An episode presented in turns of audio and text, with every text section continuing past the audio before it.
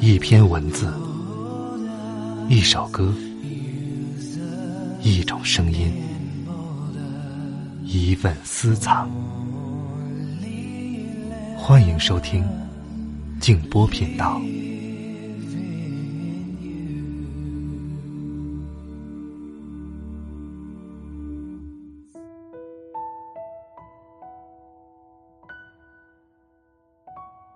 很多时候，不是我们去看父母的背影，而是承受他们追逐的目光，承受他们不舍的、不放心的、满眼的目送，最后才渐渐明白，这个世界上再也没有任何人可以像父母一样爱我如生命。晚上好，朋友们，我是静波。欢迎来到静波频道。今天是父亲节特别节目，我邀请了一位女主播栗子，分别给大家讲述两位父亲的故事，可能也是千千万万父亲的故事。如果你喜欢本期节目，请推荐给更多的朋友听。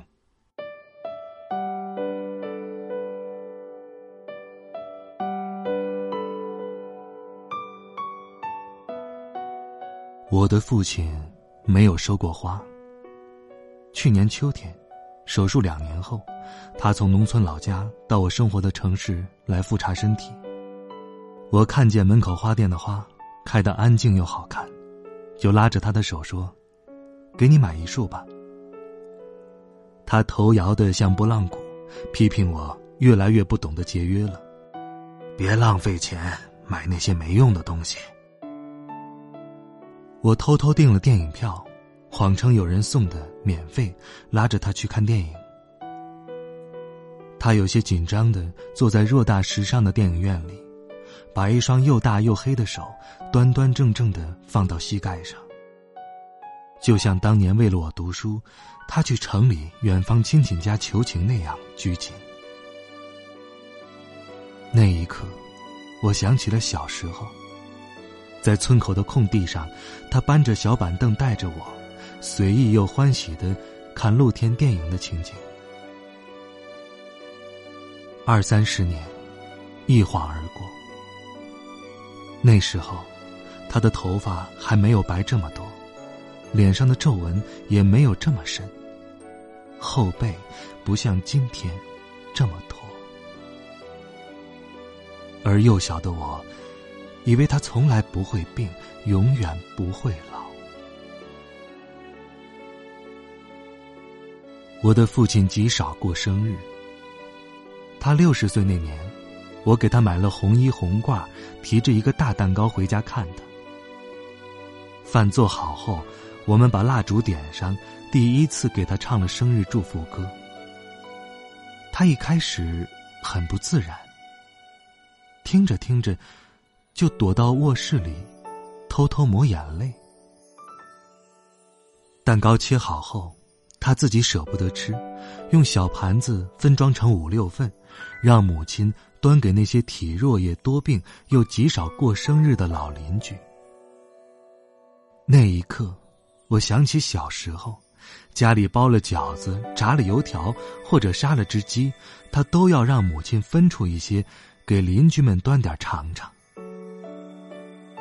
在物质匮乏的年代，馋嘴的我们兄妹三人为此多次抱怨：“咱爸真是的，生怕别人不知道咱家改善了生活。”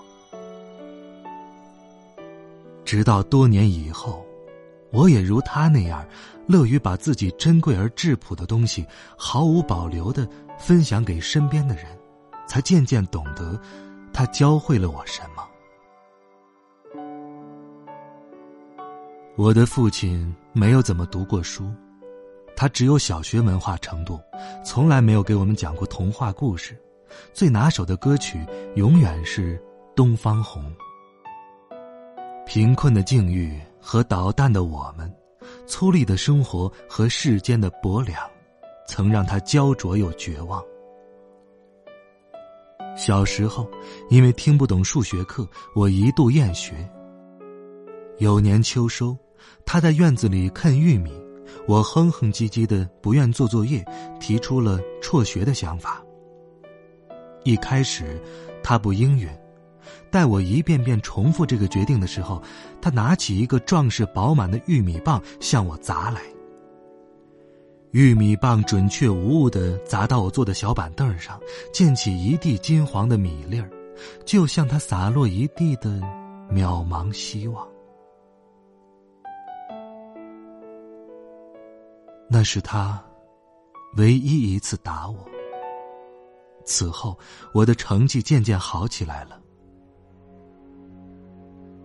他常用架子车拉一袋或两袋小麦，步行十来里路到我初中的学校食堂，换成一沓沓粮票和饭钱，站在教室外的老树下，一直等到我下课。他也常骑着那辆咣当作响的二八自行车，在秋叶满地的午后或初雪降临的清早，带着母亲给我腌制的辣椒酱或芝麻盐。还有他卖了粮食之后给我买的新衣裳，站在校门口等我。自从那时起，我就知道了，读书是我的出路，也是他的梦想。他对我沉默的爱，胜过这世间所有的儿女情长。我的父亲。不太爱说话。自我记事起，他总是在田间地头忙，在猪圈鸡圈忙，在河里地里忙，在灯下月下忙。此后多年，我读中学、读大学，他在家乡总操劳。那些年，我和他说过的话，还没有和陌生人说的多。这些年。我们最长一次相处，竟然是三年前，他患上了重病，我哭着把他接到我生活的城市来治疗。手术后的某天下午，他从睡梦中醒来，看见我坐在他的床边，眼睛红红的说：“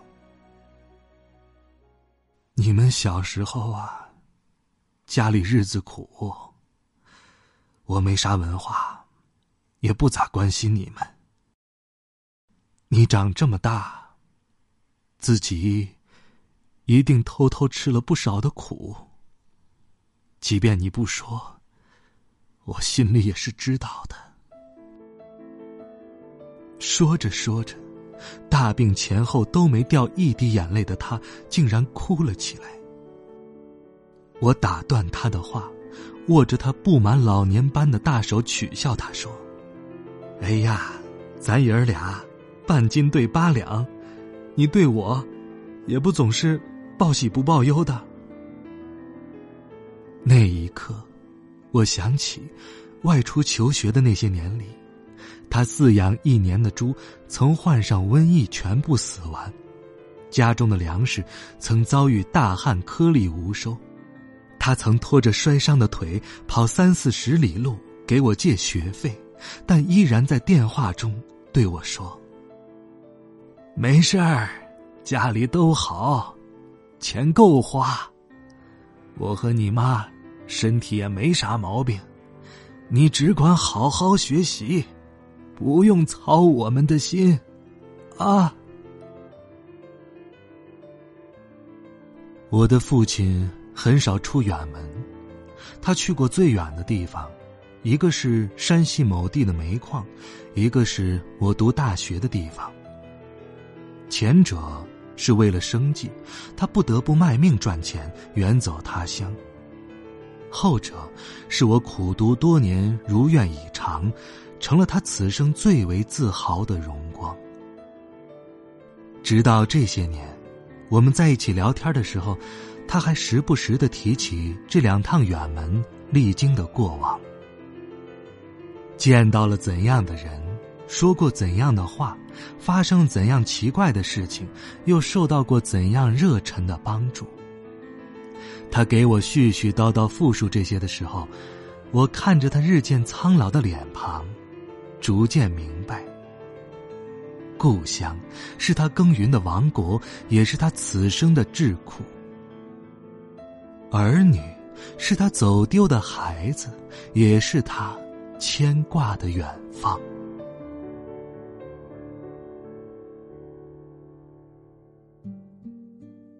我的父亲从没说过爱。他和母亲结婚四十多年，彼此以孩他爸或者孩他妈相称呼。粗糙又艰辛的生活，落后又偏僻的乡下，他们有过矛盾，有过争吵，但他从未出手伤过我的母亲。他总爱在我们面前提及母亲的好。他身体不适多年，一直瞒着我们强忍着，最终决定向我们坦白到医院救治，不过是因为怕自己病倒之后，母亲一个人太难。他对我们兄妹也很少流露过过多的情感，但是，我超过两天不给家里打电话，他就开始在母亲面前絮叨。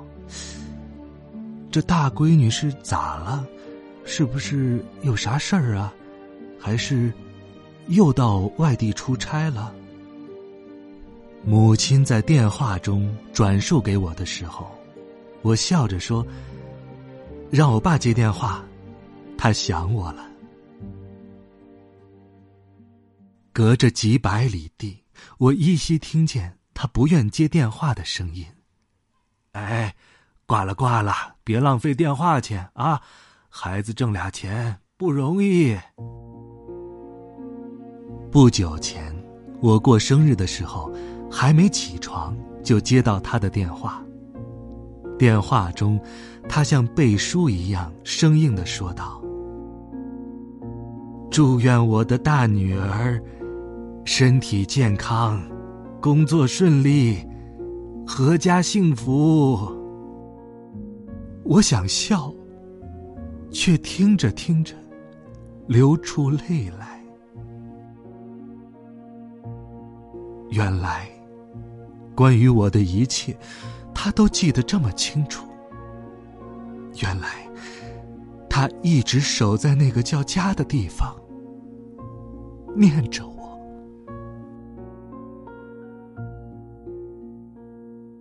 我的父亲。不懂得什么是父亲节。我曾在父亲节打电话给他，他奇怪的说：“哪儿来的父亲节呀？”此后，我们即便在一起，我再也没有给他提过这个节日。我知道，对于他这样的父亲来说，最盛大的节日不过是翘首以待的站在老屋的门前。和故乡的风一起等我，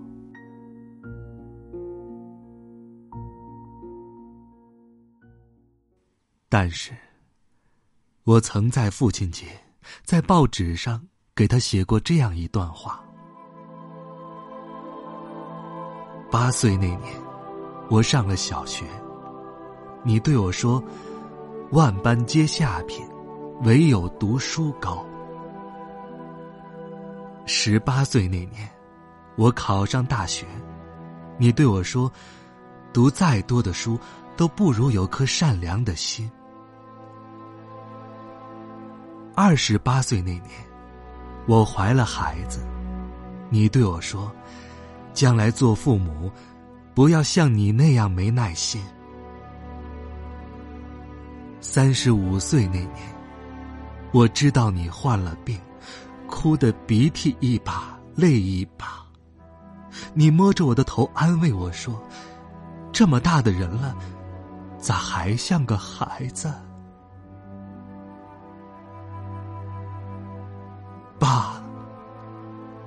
今天是父亲节。有句话我一直没有当面对你说过，那就是。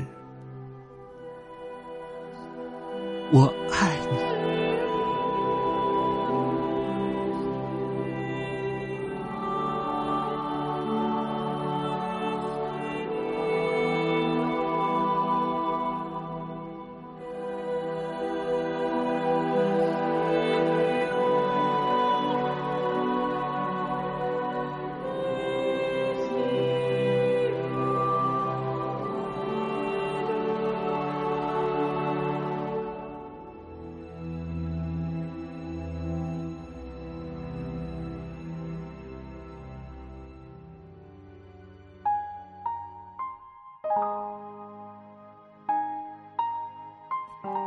亲爱的爸爸，父亲节又到了，而我在大城市，你在千里之外的老家。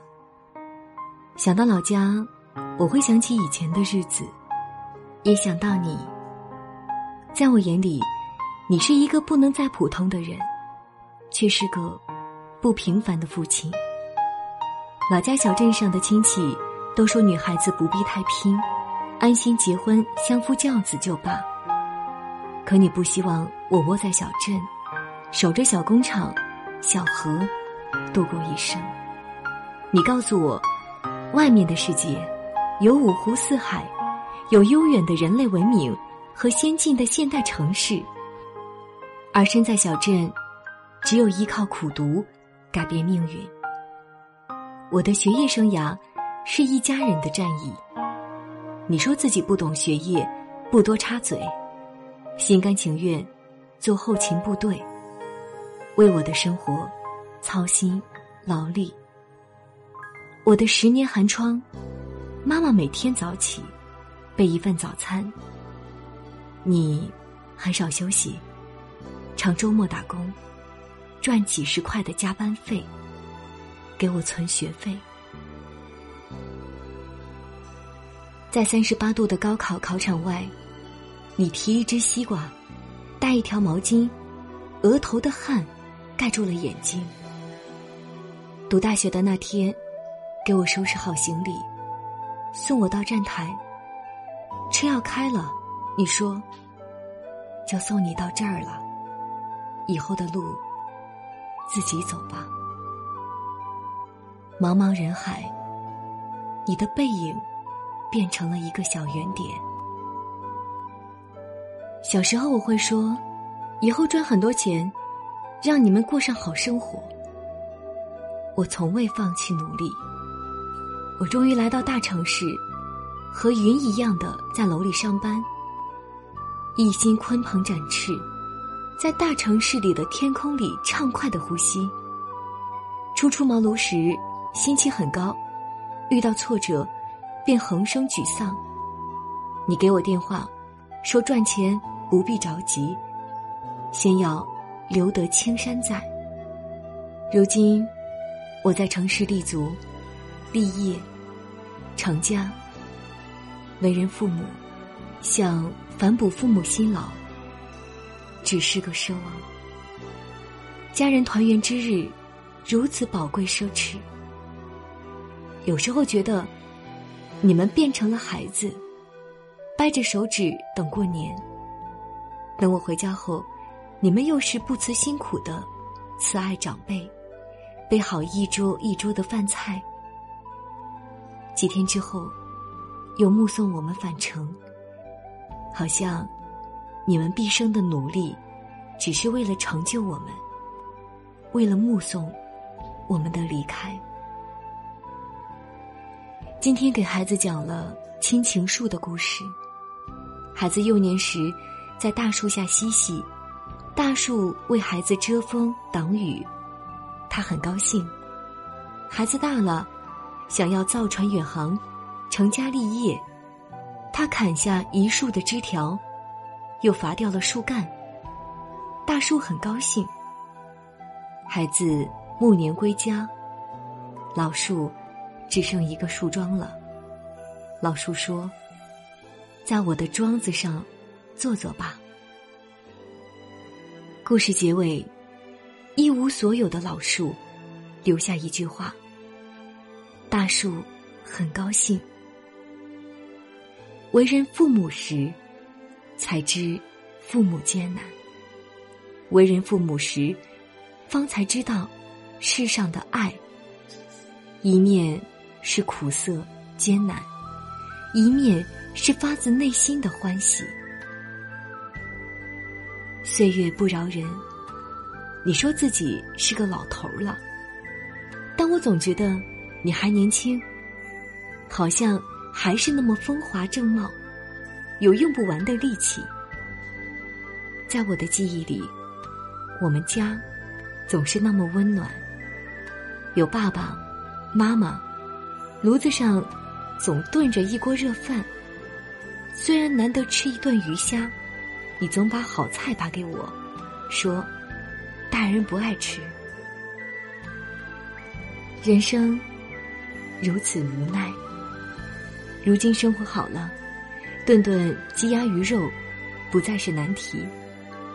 可你却被查出糖尿病，纵然有美味，不得不处处留心。要不是妈妈每天盯着你，你还总是忘记打降糖药。你对待自己，永远不像对家人那么上心。上周托人给你带了一周一次的降糖药，不知收到没有？保重身体，莫让女儿牵挂。今年十一，会带宝宝提前回家看你。我这里一切安好，勿念。您的女儿，二零一八年六月十七日，父亲节。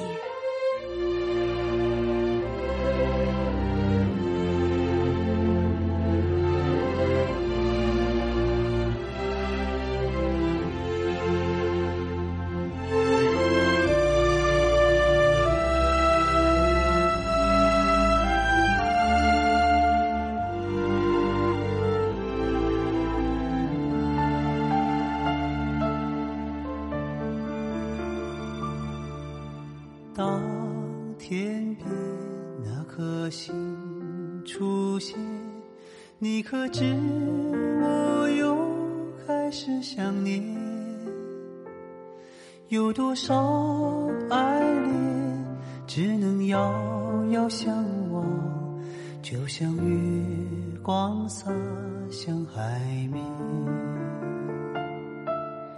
年少的我们曾。以为相爱的人就能到永远。当我们相信情到深处在一起，听不见风中的叹息，谁知道？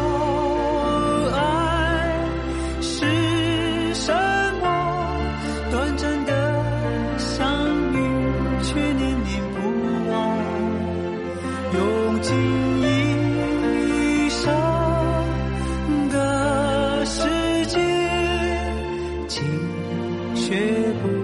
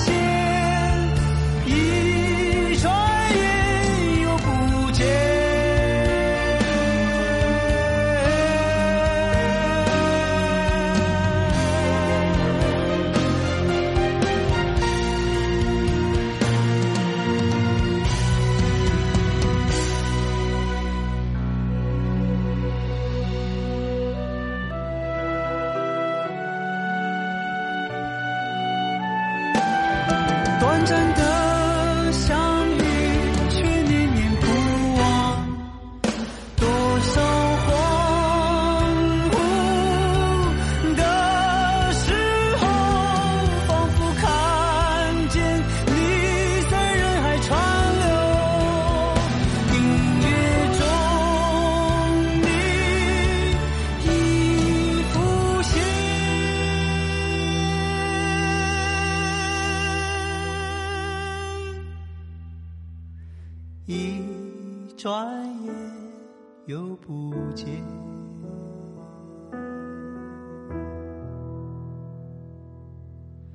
当天边那颗星出现，你可知我又开始想念？